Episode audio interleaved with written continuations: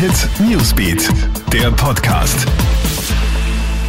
Hey Clemens Draxler hier für dich mit einem kleinen Update aus unserer Nachrichtenredaktion. Die niederösterreichische Polizei ermittelt gerade wegen einem beispiellosen Fall von Tierquälerei. Ein Unbekannter hat im niederösterreichischen Bezirk Misselbach Giftköder ausgelegt. Bei den präparierten Ködern handelt es sich um Leberwurst und Speck, gefüllt mit Nägeln und Gift. Ein Hund, der einen Köder geschluckt hat, ist schwer verletzt worden. Tierquälerei ist kein Kavaliersdelikt, sagt Elisabeth Penz, Pressesprecherin von Vier Pfoten. Sie bittet die Bevölkerung, Hinweise sofort der Polizei zu melden. Asylwerberinnen und Asylwerber erhalten künftig einen leichteren Zugang zur Arbeit. Das hat heute der Verfassungsgerichtshof entschieden.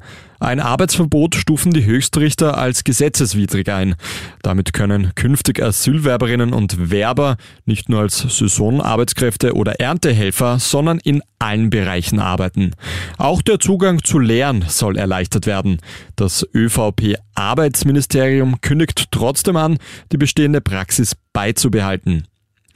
In den USA sorgt jetzt ein Waffenunternehmen für viel Aufregung.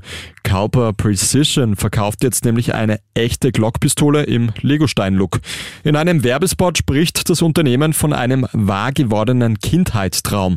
Der dänische Hersteller der bunten Spielzeugsteine zeigt sich empört und fordert das Waffenunternehmen auf, die Produktion der Lego-Waffen sofort einzustellen. Waffen als Spielzeug zu tarnen, während Kinder durch Schusswaffen sterben, wäre einfach nur krank. Allein letztes Jahr sind in den USA knapp 150 Menschen durch versehentliche Schüsse von Kindern gestorben. Ein Musikfestival in der niederländischen Stadt Utrecht ist zum Superspreader-Event geworden. Etwa 1000 Besucherinnen und Besucher haben sich während dem Feiern mit dem Coronavirus angesteckt.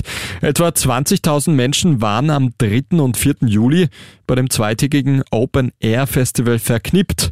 Der Veranstalter zeigt sich entsetzt, denn alle Regeln wären eingehalten worden. Besucherinnen und Besucher hätten beim Eingang Corona-Nachweise herzeigen können. Das war's mit unserem Update aus der Krone Hit Nachrichtenredaktion. Den nächsten Podcast gibt's dann wieder morgen in der Früh. Einen schönen Abend noch. Krone Hit Newsbeat, der Podcast.